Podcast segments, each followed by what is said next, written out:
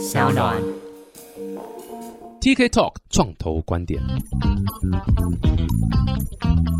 Hello，大家好，我是 TK，欢迎来到 TK Talk 创投观点。哇，今天非常非常开心，又是一个老兵友啊，老朋友相见欢啊。第一次看到他们的时候是哇，十几年前喽，对，十几年前的 Demo Day。对然后呢，我记得那时候是第一次看到你们在上面那个 pitch，然后印象超级深刻，因为屌打其他的那个 pitch，那时候 even 到现在，我看过全球其他国家的 pitch，我对你们印象还是非常非常深刻，绝对是前五名、前三名都有可能。谢谢谢谢，我觉得非常非常屌在台上那个 live demo，但还好没出错。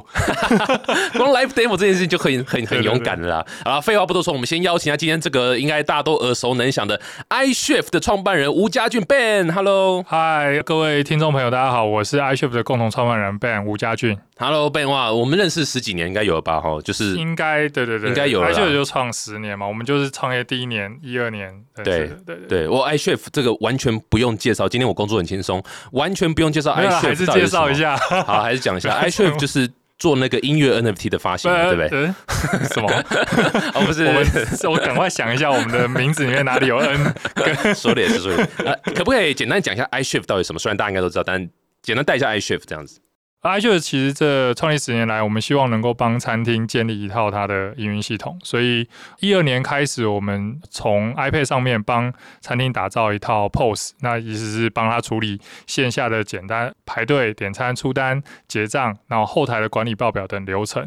那随着这十年间的演进，我们慢慢希望能够帮助店家能够拓展他的视野，慢慢把他的呃营运的角度能够扩展到像会员啊，或者是呃像最近比较红的整个线上的交易这方面。所以其实以现在二零二二年的 iShow，我们除了帮助店家处理线下营运以外，其实我们也更多琢磨的是希望能够帮店家能够建立起他自己的线上餐厅的这样一件事情。线上线下整个是超级超级这个重要，而且是刚需啦，零二零嘛，对不对？欧陀 原来如此，原来如此对。吗？欧陀嘛，online to offline 啊，像 offline 到 online 这样，这是非常非常的这个趋势上啊。回到我刚刚讲的，就是我觉得你知道，我对 Ben 还有 Ken 对不对？另外一个对 co 方的。最印象最深刻，真的就是那个 demo day 那时候的 pitch。那这个也还蛮推荐给各个创业家。这个当你要有一个好产品是绝对不够的，你必须要讲出一个好的故事。那这个好的故事如何在那短短，因为你创业家你一定就是会参加很多这种 event 嘛，然后去 pitch 你的 idea，怎么在那短短的三分钟、五分钟、六分钟之间要讲清楚你的故事，你还有你的产品特点，是非常非常难的。那时候你们的 demo 我印象中最深刻就是，但第就很顺。这是重点。第二个是你们有一段非常精彩的，把整个餐厅会遇到所有的困难，然后你知道客人点这个，然后突然不点了。今天他做这一桌，突然看到朋友来，想跟他并桌并到一半可能又不要了，或者有谁先走，然后谁买单什么之类。哇，这个是餐厅每天都会遇到的状况。你们用一个有点像状况剧的感觉哈，去呈现。是当初这谁的 idea？一直很想问。这其实我们当时讨论，但大部分是 Ken 的 idea 啦。那 TK 你记得很细，因为印象超深刻的啊，嗯，那九年之前的，嗯，所以刚刚讲的 live demo 确实也是因为我们直接在舞台上把我们的系统搬上去嘛。那我们其实系统每天就在处理，其实我们好像觉得呃很繁忙的事情，其实都是餐厅的日常。那在餐厅的服务人员里面，可能每天都会遇到这种情况。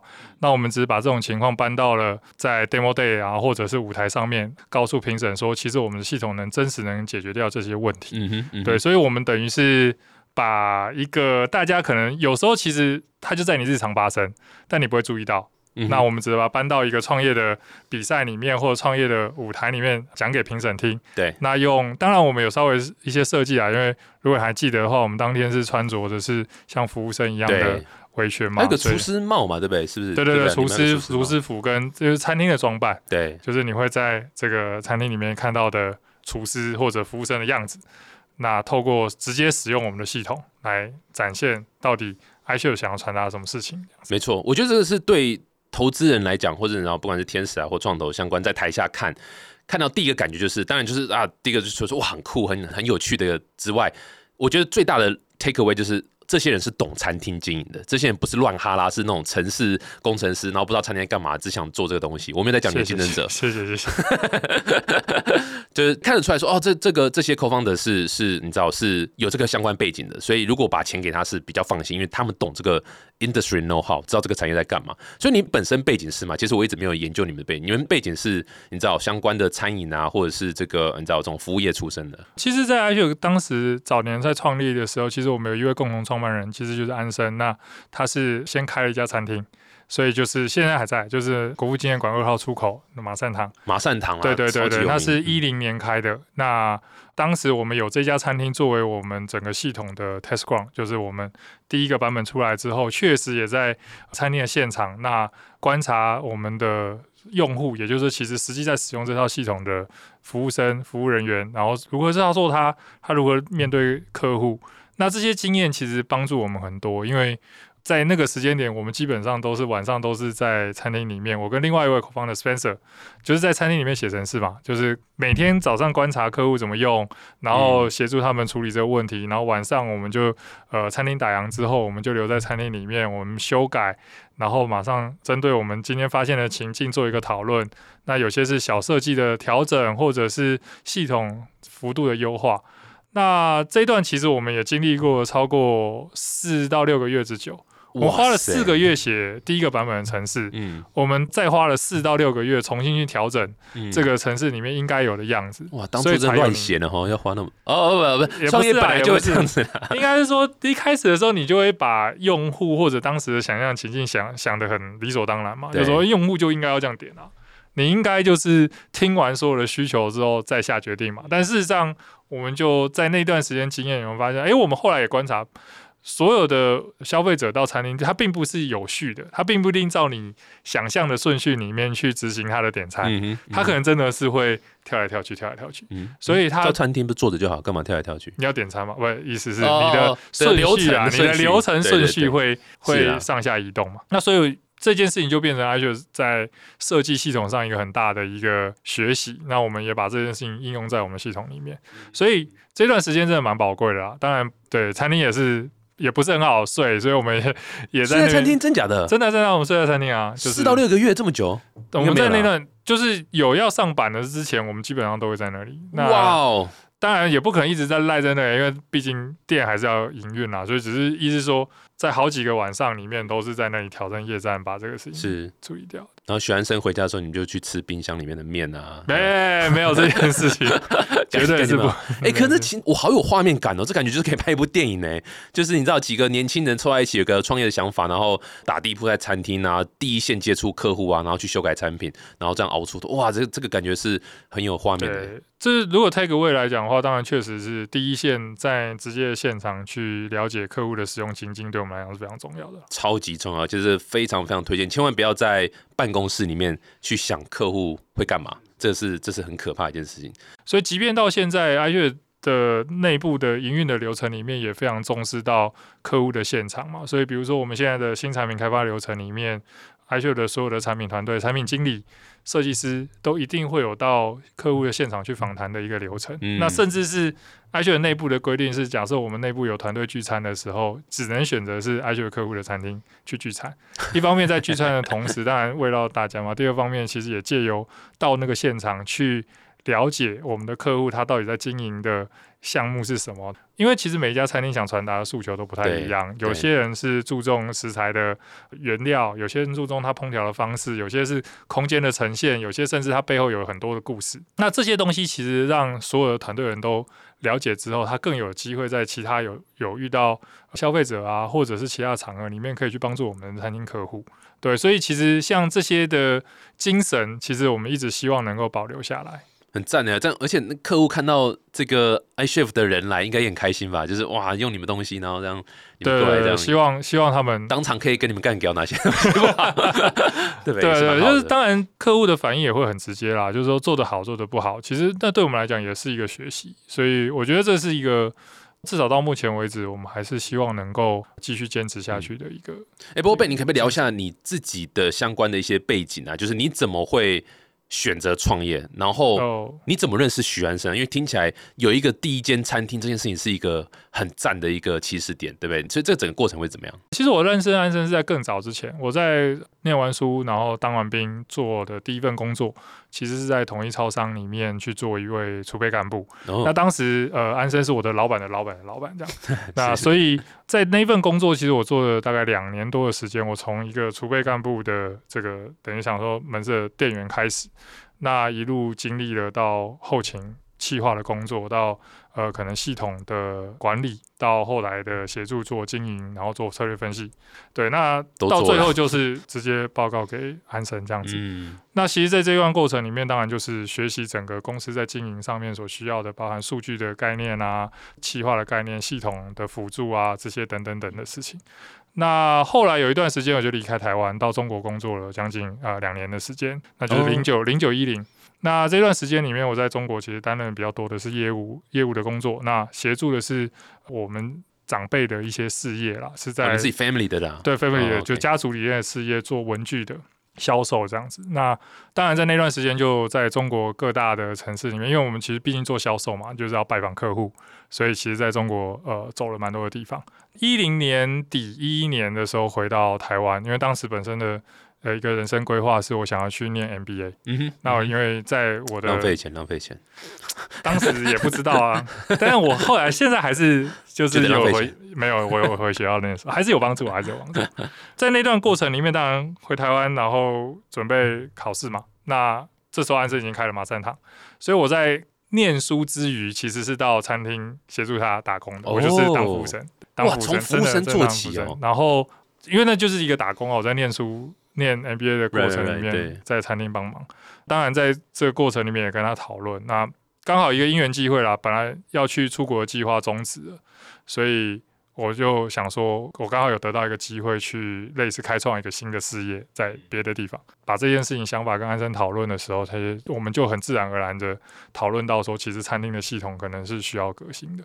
那这个只是一个 idea 而已，就是说对我来说，我当时来回来看，其实还有看到一个很大的契机，是因为一零年。二零零七年出了 iPhone 嘛，一零年出了 iPad，那到二零一一年年那一段时间里面，我们看到的是，我现在眼前这台 iPad 它最原本的雏形，其实可以开始做很多的事情了。当时的 App 已经开始在发展，然后整个 mobile 的这个移动性，以我们以前用，大家现在很多的听众可能年纪比较轻一点，没办法想象，我们以前上网是要坐在电脑荧幕前面，然后啊，我没办法想象哎，哇塞，原来你这么年轻啊！对，在那个时代，我们是脱离不了一个笨重的装置。但嗯。零七年 Steve Jobs 发表了 iPhone 之后，其实把所有你能上网之装置缩小到你眼前的这一个呃小小的这个机器里面嘛。嗯，那 iPad 就是把原本那种大的电脑的荧幕缩小到现在这个十寸左右的版本。有了这件事情之后，我就跟我另外两个 co-founder 就 Ken 跟 Spencer 在讨论，我们认为其实这个移动的趋势会大幅的改变现在所有的生活场场景。嗯哼，那我们其实当时就有想到，如果这个生活场景要被改变的话，其实线下所有经营的实际经营的场域的经营方式，也会因为线上的东西被改变。嗯哼，对，嗯哼那餐厅当然是其中之一。所以基于这两个原则，就是说，一个是观察到，就是跟安生在工作餐厅打工的过程里面，理解到其实餐厅现场的营运系统其实是需要革新的，嗯因为它不是这么好用。嗯哼，那第二点是我们也认为，其实网络的发展或者 mobile internet 会带来新的未来。没错，那我们当下其实概念很简单，就是如果 mobile internet 的时代来的时候，所有线下的活动要跟线上连接，会透过一个资讯的接口。那个接口其实就是在餐厅的柜台里面的那台那个机器，就是 POS 机。嗯，所以为了要打造一个我们认为未来就当时的未来，就现在合适的一个呃实体经营的环境场域，就是线上线下可以整合的这样一个情况，所以我们决定开始我们创业，就是先解决店内、餐饮内的那一台系统、嗯，嗯 POS 系统，所以也就有 iChef。听起来其实就是你本来想跟别人去创业啦，对对对对，然后最后因为安生也熟了嘛，也跟你那么熟了，然后你也这样做一做，然后你也发现这个的确是个 real problem 需要解决这样。所以我好奇的是，你觉得为什么你会想创业啊？这件事情是就是钱太多嘛，对不对？这是可能是一点，没有没有完全没有 完全没有。或者是发现了什么东西，你就像你刚刚讲，发现了什么东西，或者是就是不安于现状啊之类，就是你觉得就是要你知道未来应该怎么样，然后这个为什么你最后是安生的，不是你知道另外你另外一个创业对啊，或者是是什么？大家可以稍微讲一下吗？哦，原本的是一个朋友邀请我去日本协助他开立新的这个分公司啊，那他是一个设计的工作室，对。那为什么是 iShift 这个题目？我觉得其实很大的，在当时那个时间点，其实现在有点像，现在其实是这个时间点是 Web 三点零，大家都讨论太古。你刚刚一开始就讲那个 NFT 嘛，对不对？就是现在站站在现在站在这个时间点上，大家就会讨论的是 NFT。如果你有 NFT 相关背景跟知识的话，你呃你有区块链相关背景知识的话，你一定会想在这个时代里面，NFT 是餐厅唯一线上线下的入口。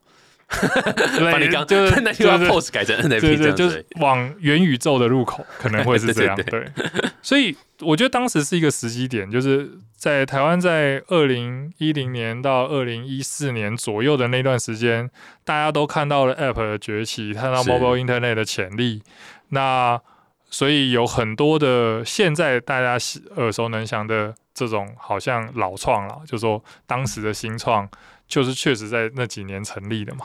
对，所以那个是一个时代的机会。我们觉得在那个时间点，因为我的另外一个 co-founder Spencer 是在美国念 MIS，只要有资讯的背景，会写程式，知道系统网站怎么建立。嗯，那我们也工作一段时间，有大概商业的历练。哦，我们团队还有一位。伙伴就是一位口方的有餐饮的背景，其实就是 Ken，因为 Ken 当时在中国麦当劳是做策略总监，所以其实他管理的是中国麦当劳的所有的，包括菜单啊、食谱啊的这些设计啊、价格要怎么定，所以他本身其实也算是餐饮产业里面出来的，所以不是只有这个小面店的经验，呃，Ken 的经验其实也帮助 iChef 设计，包括后来的很多报表的规划这些相关的东西，其实他有带相关的 know how 进来，对，所以。站在那个时间点，我们就会觉得，哎，这个机会如果不是我们这几个人做，那谁来做呢？没错，没错。对，那刚好我们又有相对应的一些合适的这个，比方讲有场域，有 background knowledge，然后有刚好也在对的生命的时间点，那个时候就二十八岁嘛，还有是一个对，就是体力还。还 OK，还 OK。那时候有小孩吗？你那时候有小孩吗？没有，没有，没有嘛，对不对？还没有结婚，那时候还没有结婚，也没有，也没有结婚。对啊，真的是。所以那时候还是在监狱外啦。还是在自由的世界哦，对，no comment，no comment，是是是，哎，不过呃，时光拉回一下，所以我好奇，当初那时候还没有 iShift 的时候，餐厅的 pose 是怎么样啊？这我们讲就讲麻善堂哦，那时候做 pose 的状况是怎样？就是现在还是有一些餐厅里面是可以看到，就是它一个大台的传统的 PC 嘛。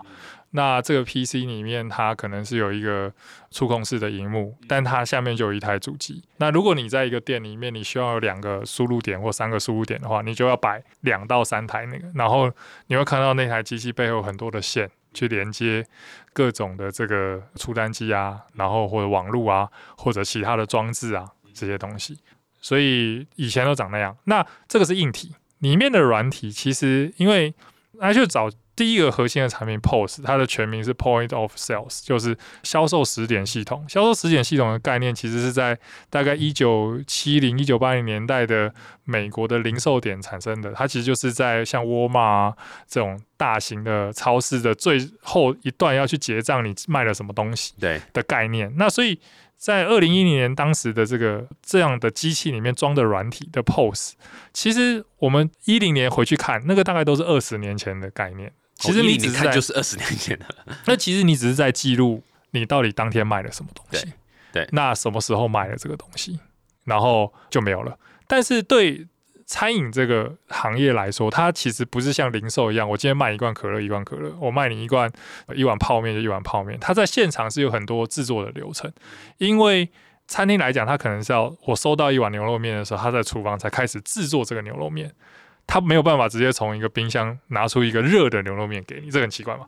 对，所以它中间需要有很多这种服务的环节，再加上其实它跟零售一个很大的差别是，它有现场体验的部分，零售基本上很少，就是你跟店员的接触，大部分的超市你回想，你跟那店员的接触点，要不就是你要问他问题，要不就最后结账的时候。甚至现在在美国 Amazon Go，你连看都不用看到他，你就走进去拿完就走了。这是零售的场域，但是餐厅很难。餐厅你基本上还是要有人帮你点餐，要有人帮你介绍这个菜嘛，你的价值感会提升很多。所以这些的环节在当时的系统的 POS 系统里面都没有，嗯没有办法去很好的 support。嗯哼，这是一。然后第二，这个是机器不联网，所以不联网想。象现在很难想象。二二零一零年其实网络已经出来十五年了嘛，一九九五年我们当时在念书的时候出来，那已经十五年了，你这台机器没办法联网，会造成什么问题？就是你当你今天这一套系统最大的问题就帮助就是经营跟管理跟报表，可是你的老板必须要站在那台机器前面，你才看得到报表。嗯，就这件事情很难想象，再加上当时的手机 mobile internet 兴起，大家都希望我在手机就能看到啦，为什么要进去那边看呢？嗯嗯所以这这有点像是当时的时代的前因后果了。嗯嗯，哎，这样听起来，其实说老实话，应该所有的餐厅老板都必须要更换系统到 iChef 或甚至是就类似这样的一个一个商品。你们在推广的时候遇到什么阻力吗？有什么是老板会说啊，算了啦，算了，我就我就这样就好了，这样。呃，其实确实在这十年间，已经越来越多的，包括刚刚我们讲那台机器，现在当然已经大部分也开始能够联网了啦。嗯所以这个产业确实有在革新。那我觉得最大的阻力其实还是在当时大家就在思考这整体的除了产品以外的商业模式在设计的时候的第一个挑战，因为当时我们在我们打算要做这个产品，这个产品要联网，所以我们当时内部的讨论，我们发现网络这件事情其实没有办法像以前的软体一样，我卖给你我就不管了，嗯，因为网络背后的运作的道理是，它必须要随时的去 maintain 更新啊，这样。要更新，要随着时代的演进增加新的功能，更新它的演算法，维持它的资讯安全。那这样一个情况，跟当时我们市场上所熟悉的这个 POS 系统是属于卖断式的。你今天来买完一套，因为毕竟在二零一零那个时代，还是以 Windows，比如说我今天买一套 Windows，我就永远都有它嘛。对，但是我们其实第一开始在设计的时候，立基于网络，我们就不能采取这个模式。嗯哼，所以当时最大的挑战是我们决定用订阅制来做我们的收费模式。哦，interesting，一开始就一开始就是订阅制，哦我们从第一个正式客户，他现在到还是我们的客户，我们就已经讲清楚，我们绝对不会把这个系统卖断给你。嗯，嗯反之，是我们每个月跟你收的系统服务费里面，嗯我们去会去确保这套系统的运行的可行性。诶就是二零一一年，对不对？有没有？我们是一二年创立公司，哦，OK，一一年年底有这个创业的想法，然后我们公司正式成立是二零一二年的三月二十八号。所以一二其实那时候订阅制应该还没有特别流行，对不对？呃，基本上没有，所以台湾的订阅制一直要到我们也是因13以为后了吧，对不对？因为我记得是就是那种新媒体这个 term 出来之后开始大家就没有没有订阅制要到一八一九，有这么久吗？有有哦是哦，因为阿月也因为订阅制不是很那么被大家了解，有一些哇那你们真的走超级前面的，那这很的确那时候应该蛮蛮辛苦的，对，所以当时其实最大的挑战是。太聪明很多商家，老板挑战太聪会明了。不是啦，他会说为什么我今天我一旦用了你的系统，我是不是店一直开下去，你就要跟我收这个钱？哦，对，但那个 mindset 还没办法对。对对，那可是对我们来说，其实我们想要强调的事情是，你一四年的 iChef、一六年的 iChef、一八年的 iChef 跟二零年的 iChef 其实内容是完全不一样的。我们每一个月到现在，其实 iChef 每一个礼拜都可以推出新的版本。那这个有的版本是修掉既有的 bug，有些是功能的优化，有些是全新的功能。那 iChef 的系统是随着时代在改变。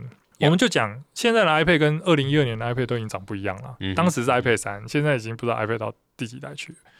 那这些背后的运算的底层，其实一直日新月异在调整嘛。当然，就是我刚刚讲，它也有新的功能，也有资讯安全的问题，所以这个过程里面，iShare 会负很负起这个责任来把它修好。那除了系统以外，还有服务的事情。因为当时我们看到的一个大的问题是，你这个系统卖给你之后，你下次要找他来服务的时候，他就基本上不太愿意服务了。因为你没有再额外付我钱，要不就是你先付我一笔钱，我再服务你。可是我们所处理的这个系统，其实店家营运系统。营运系统，你如果一旦中断了，其实对店家的营运会造成比较大的困扰。就说我现在没有系统可以用了，那怎么办呢？那这个时候的感觉就是，我要请你来服务，你是不是要叫我先付一笔钱，那不就是趁火打劫吗？那对我们来说，我们也希望把这个服务的定性包含在我们的系统月费里面。所以现在的 iShield 的一千九百五十块的月费里面，还包含了服务这一块，包含就是说，如果你现场的 iPad 坏掉了，你可以打电话给 iShield 的客服专线，我们会立刻寄一台新的 iPad 给你当备机使用。你只要这个 App 打开，输入你原本店里面账号密码，我们会你店里面的状态会恢复到，如果你网络是通的话，恢复到你 iPad 这台摔坏之前的样子。嗯，出单机也是，你的出单机不管你型号是什么，然后你用了多久，你只要它坏掉，你可以打电话给 iPad，我们会寄送一台备机给你。哎，这个算是。突破点嘛，这个算是订阅制的心理这个障碍的一个突破点嘛？就哦，原来哇，有这个东西这样这样子是可以是可以硬体来换这个好，我说服我自己愿意付订阅的，还是你们有找到什么突破点？我觉得这个其实就是我们开始这样做，然后也确实得到一些客户的好的回馈嘛。那我们当然就在这一条路上持续坚持，到整个这个台湾的社会大众越来越可以接受这件事情。因为当然这中间发生很多事，比如说。你就会发现到 Netflix 出现了，它就是订阅的，你再你再不用买这个影集了，你就不用一片一片租了嘛。你有很多的服务，比如说微软的以前卖断的 Office，现在变成订阅制了。对，那甚至它不让你卖断了，你也买不到以前的，买不到了，对，买不到。所以这整体的这个市场一直在改进。那会推动这个改进，其实最终都是因为大家希望这个功能，你买了之后它是可以互动，它可以联网的。对，那只要你。能够进到网络，基本上订阅制大概就会变成很水到渠成。对啊，就像你现在买特斯拉，对不对？重点都在什么？都是在它的那个 OTA 嘛，对不对？对啊，对啊，对。OTA 叫什么？我也忘了。线上更新。对嘛？你可以随时去更新嘛？你就等于说，硬体这个不变情况下，一更新，你突然好像。得到一台新车的感觉，对不对？你的那个全自动驾驶，你也是要用订阅制，所以现在大家反而是对于订阅制是接受度非常非常高的。对，就它这其实是跟着这个网络在革新，一直跑出来的东西啊。哎，但你们那时候有被投资人干掉说啊，不要再弄什么订阅制啦，然后换啊什么的，有多少多或多或少都会有一些争议，因为其实说实在，商业的规则有时候比不上科技的进展。有有商业的规则比不上科技。最大的例子是，大家讲说订阅制的会计准则被修订，也是在二零一七一八年的事情啊。会计准则 IFRS 十五才开始去认定说，你因为你是订阅制的成本是可以认列 认列的。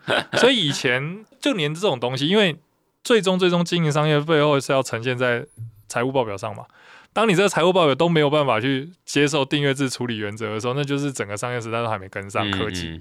可是，就是科技已经先走了。对，因为你不提供网络的服务，接下来就没有人要。所以这中间是有很多的。这这十年来，其实，在订阅制这件事上，我觉得其实产业已经算成熟了。好有趣哦！就在这件哇，你们这走超级前面的。不过从结果论来看，是超屌的。现在这个台北市的市占率，我记得是很高。我记得之前有看过一个数字是蛮高，我忘掉多少，但没有没有，印象中还还没有算真的很多了。因为其实台湾的餐厅还是更多的，就是说台湾在经营餐饮业的这些业者总数加起来，其实还是有十五万间。所以对于比 I 九现在目前的才十四万九而已了，没 去个零，设一个目标，设一个目标。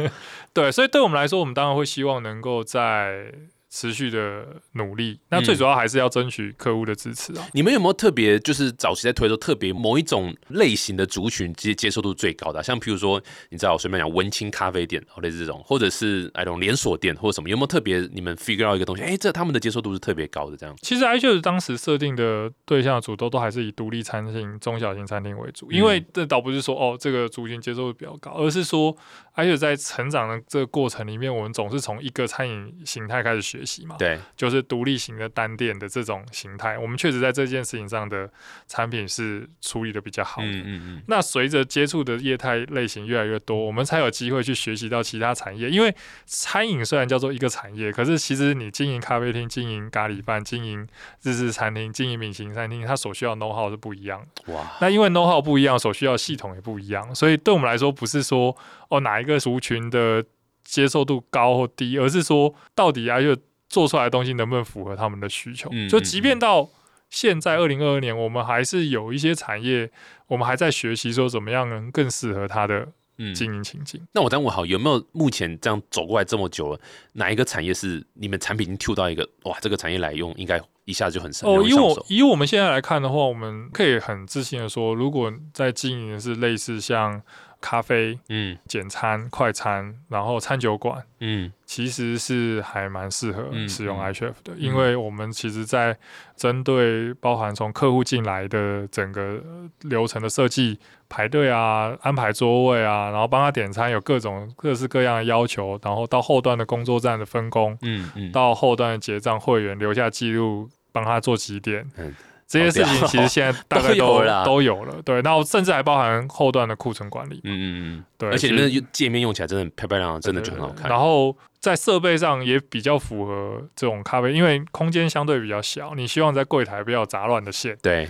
那对 iPad 来就是 iPad，、嗯。然后如果你可以透过无线网络，它的钱柜跟印单机还是一体的，嗯一个白色的盒没错子很漂亮。没错，对，然后再搭一个对正妹电源，哇塞，那画面就好看了。对对，你们会挑客户吗？颜值就是当然是不会。哦 OK，确定一下。没有，但是我去很多咖啡店都看到 iChef，我所以我非常非常的 impressed，就是哇，在这样的一个像你刚刚讲的独立的店，哇，这个是非常非常适合。对对对，所以放眼望去啦，就是你知道，二呃从这个二零一二到现在，其实真的是我我自己看是感觉成绩非常非常好。那你们二零二二啊，或是你知道现在有没有在 cook 一些新的产品啊？像你们可能有一些新版的或者新的服务给餐厅吗？有吗？对我们其实刚刚就有提到，就是说现在应该说整个网络的普及度，其实现在也确实在进到下一个阶段，就是大家一开始是哦，我原本没有这个手机，没有这 iPad 的装置，我在学着使用它，但现在已经变成它变成生活必备了，所以我们也观察到消费趋势有慢慢开始一些转变。就是接触店家的入口，确实已经从以前是走到店里面看到你，然后走进去接受你的服务，变成他先在虚拟世界，我们说网络上哦、开始先对你进行了解或搜寻，甚至已经看过你的大部分的东西之后，才决定他用线上管道接触你，或者走到店里面去接触你。没错，所以，二零二二年的现在，我们会更希望能够帮店家能够建立起他在这个线上，也就是虚拟世界的这个里面的一个呃餐厅的门面。那这其实是要搭配的产品跟商业模式的革新啊。我们目前今年现在正在做的是这件事情。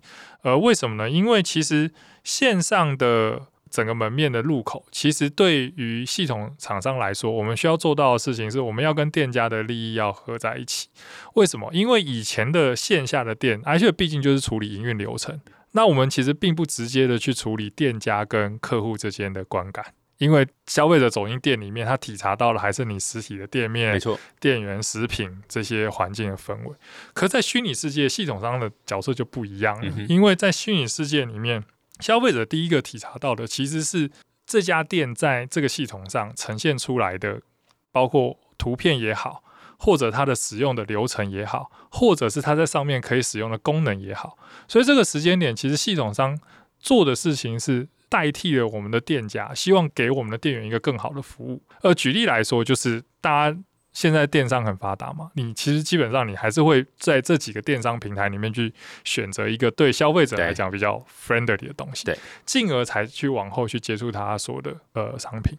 那这些品牌当然可以选择独立的官网跟自己的系统商，但是那个系统也是一样的，所以对消费者来讲，他其实先碰到那个系统商没错。做的东西的品质，再进到了解你的品牌。所以你刚说线上的店面是指官网吗？是这个这个吗？还是对，有点类似这样的概念。其实 iChef 现在在二零二二年做的这我们叫云端餐厅的这件事情，其实就是帮店家打造一个他自己的专业。这个专业可以哦放在各个入口，嗯就是它可以是自己一个独立的页面，它存在一个它有一个独立的网址，那它也可以去嵌入在包括前端的像 Facebook、Instagram 或者是 Google、Google My Business，或者甚至是 Line 的自己的这个官方账号里面。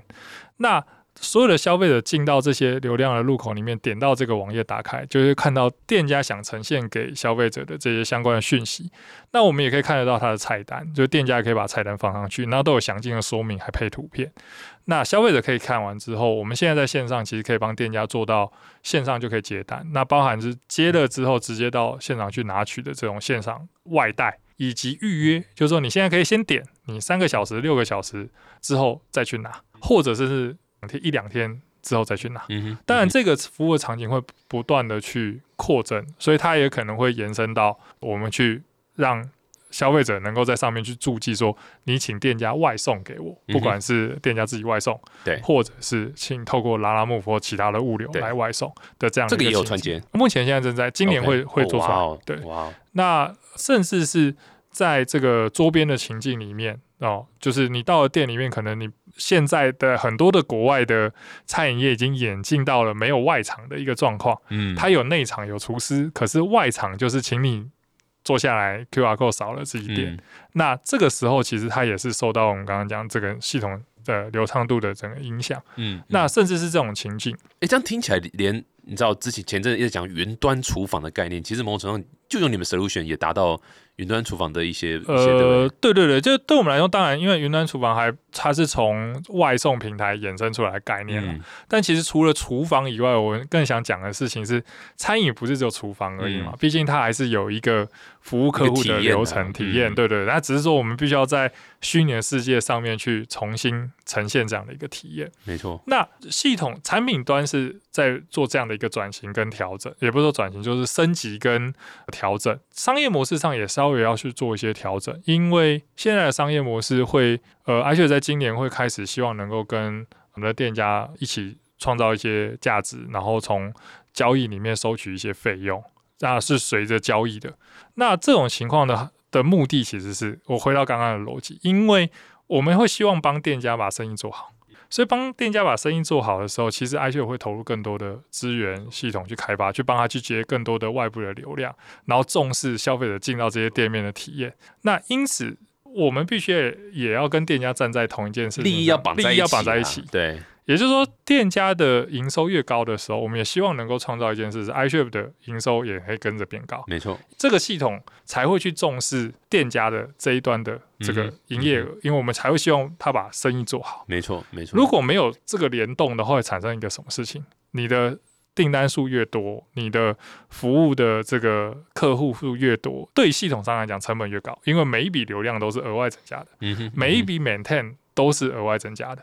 他其实没有动机去照顾那些订单很高的客户，嗯，嗯反之他会觉得这个其实是我一个阻碍，因为如果回到我们讲这大家都收一样的钱的话，那有一家店一个月可以做五万张订单，一个店可以只能做五千张订单，那它的成本概念跟要需要所服务的东西是不一样的。所以我们觉得今年最大的一个转变，或者是我们希望能够在争取客户的支持是。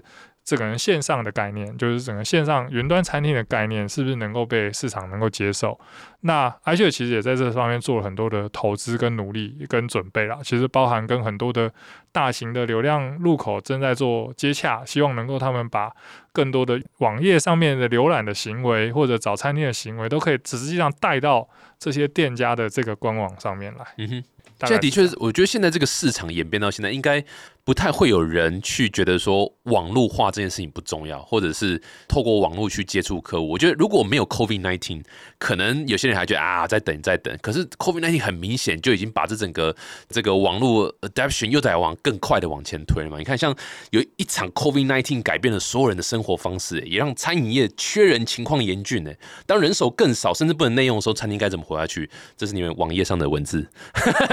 我只照念而已，对啊，所以像这种这个 solution，就是我自己个人觉得是应该还蛮多餐老板可以去研究一下。我自己个人觉得，假设我将要开餐厅，我一定什么都把它丢到云端，因为我现在所有的使用状况，我所有的生活习惯，甚至我管理的方式哦，然后甚至是成本可以降低很多，因为有些很多时候是 involve 人力，我现在不一定要有这个人力，管理人超困难的，这肯定是很多餐厅老板的一个头痛，这样，所以我觉得这个是还蛮适合，而且。以 iShift 来说，从你们一开始成立公司到现在，其实定位也都蛮清楚，就是所谓的网络这个新科技的方式去改变既有产业的一个让它更好嘛。对所以我觉得你们的这个 position 还蛮赞的，这样。对，但是我必须还是要稍微提一下，其实这个过程里面对很多的呃实体生意，就是尤其是餐饮的经营者来讲，是一个非常大的痛苦啦。因为在这件事上，没有人想要经历过疫情啊，真是认真讲是这样，因为他就是生病嘛。嗯，呃，说生病有时候很可能还会有些，如果以事业一家餐厅是个人的话，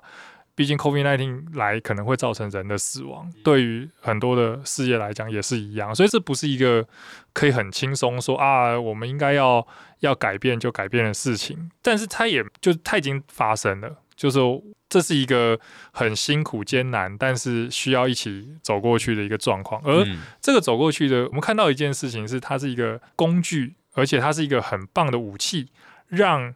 呃，所有的店家老板善用它，而且你可以在，因为它就变了一个新的世界，你会在下一个新的挑战里面拥有这个工具，你可以做的比别人更好一点点。但是他毕竟还是辛苦的，没有人想要遇到这个事情。对对对，我刚变这样苦口婆心讲这段话，我帮大家翻译一下，就是来买我们产品就对了。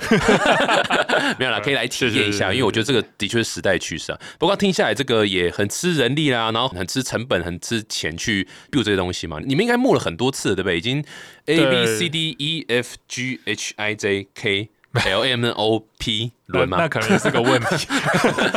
没有，而且成立。到目前为止，正式对外募资有三次。哦，OK，对对对，有点等于是天使轮 A 跟 B。可不可以分享一下募资的心法，或者是你知道，就是因为募资是几乎是所有每个创业家几乎都会遇到嘛，所以要怎么样去开启，然后有没有什么诀窍，有没有什么对不对，可以分享给其他创业家吗？诀窍哦，其实我我也不能说是非常会募资，当然募资是我的工作了，就是说在 i 秀里面分配募资是我的工作。那在这过程里面，当然我们尽可能做好准备。我觉得刚刚第一件事情是公司对内的资讯跟财务管理的纪律要先在第一天就要确立，因为在募资里面其实是在争取投资人的信任，就如同你争取客户的信任是一样的。对。但是你要争取投资人信任的第一件事情就是你要你的商业的文件、财务的规范都要合商业的逻辑跟道理，就是说。我举一个例子，就是很多的当时我们在我成长的那个时候，因为我们家也在开公司，有一些不是这么正确的江湖传言，比如说你当然你就是要你可以拿自己家里的费用打公账啊，打桶边然后去报账啊，就是我爸爸那个时代可以节省一些税用。你爸知道你今天这样子讲他的事，因为没关系，因为我们家的 的生意已经收起来了。是。像这些做法，其实就不这么适合。认真说，因为它其实就是你失去了对外部投资人对你的信任嘛。所以这件事情在就在 Day One 是绝对不能做的，就是不做这件事情。我们从头到尾公司成立的时候，就只有一套财务账，一套账，一套账。哎，拜托，会计师都会说，哎，要不要做两套账？两套账手里比较便宜，不行一套账比较贵，这样不行。就是从头到尾就只能有一一个账本。那这一套账就是很清楚的去记录公司整个营业活动的过程。那以这个为基础，才往上来谈说，那你今天需要投资人的钱来做什么事情？至少让大家可以相信，我现在看到的东西真的是真的，是真的。这个东西是有照规矩来的。那这个方的这个创办人是可以信任的。嗯，再往上才是说，那到底我们跟投资人讲清楚的是，我们看到的未来是长什么样子？我们现在在努力的方向，它有多大的机会？那投资人当然也希望能讲求回报嘛，所以它就是一个风险，我要承担多少风险，跟我可能预期的或者多少一个报酬的一个平衡，或者是说是一个交换。那每个人希望能够交换的东西不太一样，但是在每一个时间点总是会达到一个平衡。募资的过程就是创办人在跟创投在交换这些概念，就是我看到的未来，我认为可以创造出多少价值，而这个价值，如果你现在相信我、支持我的话，你可以获得多少的回报？嗯，这个回报对投资人来说合理不合理？嗯，或者是他从头到尾在审视你讲的话可信不可信？嗯，这可信不可信，当然你自己内部的是一个，外部的环境变化趋势会不会真如同？这个创办人，比如说我讲的变化是一样的。如果他越相信你，或者他觉得你描述的未来越清晰可见，他就越容易买单嘛。当然，中间就会隐含着这个每一次募资这个估值的变化，对的估值的讨论就是这样来。所以。第一次、第二次、第三次都是一样，那所以每一个时间点，我们看到我们实际上的真实的情况，然后看到的未来，那我们正在努力的方向，都是透过无数次的沟通。其实我们常常跟我的一些这个就是在呃创业上的朋友去说，就是说但。我自己参加 SOP 啊、AMA 啊，或这些这些创业者的组织，又是 AMA 的。我每一次邀请来创业家都是阿妈出来的，他已经叫阿妈了。台湾三是 对阿妈养育了这么众多小孩子。因为其实一件事情能够持续做，就会发挥很大的力量。啊他做十年啊，嗯，所以每一届二十个就两百个嘛，对吧、嗯所以当我们不管是在这条路上，很多的创业者，我们其实在讲的事情是，募资就是一个不断在失败、被拒绝的过程嘛。嗯你永远是被拒绝，到最后，你的那个成功是被前面无数次的拒绝堆起来的。没错，你不可能第一次去找这个投资人就 deal 嘛，有，但是就是你真的上辈子烧了很多很多的香，积了很多人的德，嗯或者是你的东西它超屌，或者其实你已经是你叫做 Elon Musk。Elon Musk 成功了之后，他第二次募资可能就是随便做。什么都 OK 了。他说我要做火箭，一堆人投资啊。我今天要做一个车，太阳了，但是你哦不是嘛？所以你可能前面要经历过三十次、五十次的失败。以我每一次募的经验来讲，我大概都要讨跟很多不同的投资人聊过三十到五十次，每一次可能都要三到五个小时，呃、嗯三个小时左右去阐述公司在做什么事情，我看到未来是怎么样，才有可能有一两个合适的投资人会愿意往下，然后跟你谈到真的 deal。嗯，哇，哎、这个是蛮真实的，各位，我这个 Ben 绝对没有在 sugar coating 或是你知道美化什么，这个完全是 Ben 的主要工作就是出一张嘴啦，就这概念。但这出一张嘴不是说不做事，而是创业家 CEO 或者 C 什么 O 都一样，就是你只要是 co 方的，你基本上就是一直在讲你的东西，一直在讲你的东西，一直在讲你的东西，然后尤其是是募资的事情，是就是。一直讲，一直讲，一直讲，一直讲，然后讲到有时候都变成反射神经的方式在讲了。然后你要非常非常相信你自己在做这件事情，才有办法感染其他人。这样，然后我觉得最大一个重点就是一定会碰到无数次的 no，然后无数次的拒绝。那这时候如果啊前两三次、十次你就拒绝，你就啊算了不做了。其实这个你的 mentality 也不一定是适合创业啊。这个对啊，对啊，而且每一次 no 都是调整的机会啊，嗯就是哦没有，我每次听到我说、哦 fuck you，你不懂啊，你跟他 rap 一段，来来 battle 一下，，battle 一下来 battle 一下，是不是？没有，但的确是是一个 learning curve 啦，就一直修，一直修。对啊，每一次的对啊 no 对啊也都学到很多新的东西。对啊，有时候是你的假设不一定对嘛，有时候是你的出价不一定对啊，那你的策略不一定对啊，那你就是在这个过程里面跳跳跳跳跳跳。呀呀！我今天非常开心的，这个请到 Ben 来分享一下这个台湾这应该也算鼎鼎有名的啦。这个如果各位真的去，你知道你周末啊或者什么时候你去吃饭，看一下餐厅的 pose，如果弄一个 iPad 漂漂亮亮的，大概都是 iChef 的东西啊，就可以看一下说哇塞，这个实际上操作起来是很酷的没。有，希望能够让，其实在应该是现在已经有了，那但是希望让各位听众有时候之后可以去试试看，就是这些我们帮我们客户打造的这个云端餐厅的使用体验，因为希望让大家都可以接受，就是如果有机会的话，餐厅离你不是很远。那你可以试试看，然后使用这个云端餐厅的是哪一家？哪一家？很多很多，我们在台北不，要不要举个例？就是现在听到的，马上可以直接上网去体验一下哪一有没有特别这边附近哦，就是在那个小巨蛋那边超级市场啊，超级市场吃一顿饭，对那边在庆城公园后面嘛。那它有炖饭，有咖喱，有咸猪鸡，嗯也有珍珠奶茶。嗯因为那边附近刚好是商业区，所以你中午要吃饭不想排队，你你先点一点，你下去就哦，拿了就可欸以了。很对对对对对对。非常期待，非常期待这个，这是趋势啦。这个让更多餐厅可以体验一下网络的便利性。还有，现在人类其实已经是一个 cyborg，已经是一个半个机器人了，因为你所有的动作基本上都在手机了，手机基本上粘在你手上了，所以其实就 Android 嘛，其实就是人类已经快半个 Android 了，所以这个是千万不要跟逆着趋势走。各位餐厅老板们一定要好好的利用这一波，这样子。哦，酷！哎，再次谢谢 Ben，谢谢谢谢如果大家想更了解 iChef，可以去哪边这个了解你们东西呢？呃，大家可以是对 iChef 有一个我们的官方网站，那就是大家搜寻 iChef I C H E F，那嗯也可以在我们的 Facebook 上面找到 iChef。那其实我们的粉丝专页上会揭露一下 iChef 现在的功能发展的近况，然后当然我们其实还是有一些跟餐厅一起的合作，也会在上面。一起揭露。我们希望还是能够帮助到更多的餐厅老板的在餐饮业经营的这些伙伴们。对，所以记得餐厅老板，如果你今天想要发 NFT，记得就是来找我了。找 TK。哦，哦是 我帮你 来找 iChef 的 Ben 帮你介绍 TK，帮你。介绍我去发 NFT 这样。好，谢谢。对如果喜欢这条，欢迎到 Apple Podcast 订阅、分享五颗星正品啊。对 iChef 有什么问题也可以留言，反正我也不会看啊。对啊，然后会了，我们会看，然后转给 Ben 啊。对啊，谢谢，再次谢谢 Ben，谢谢谢，下谢谢，次见，拜拜拜。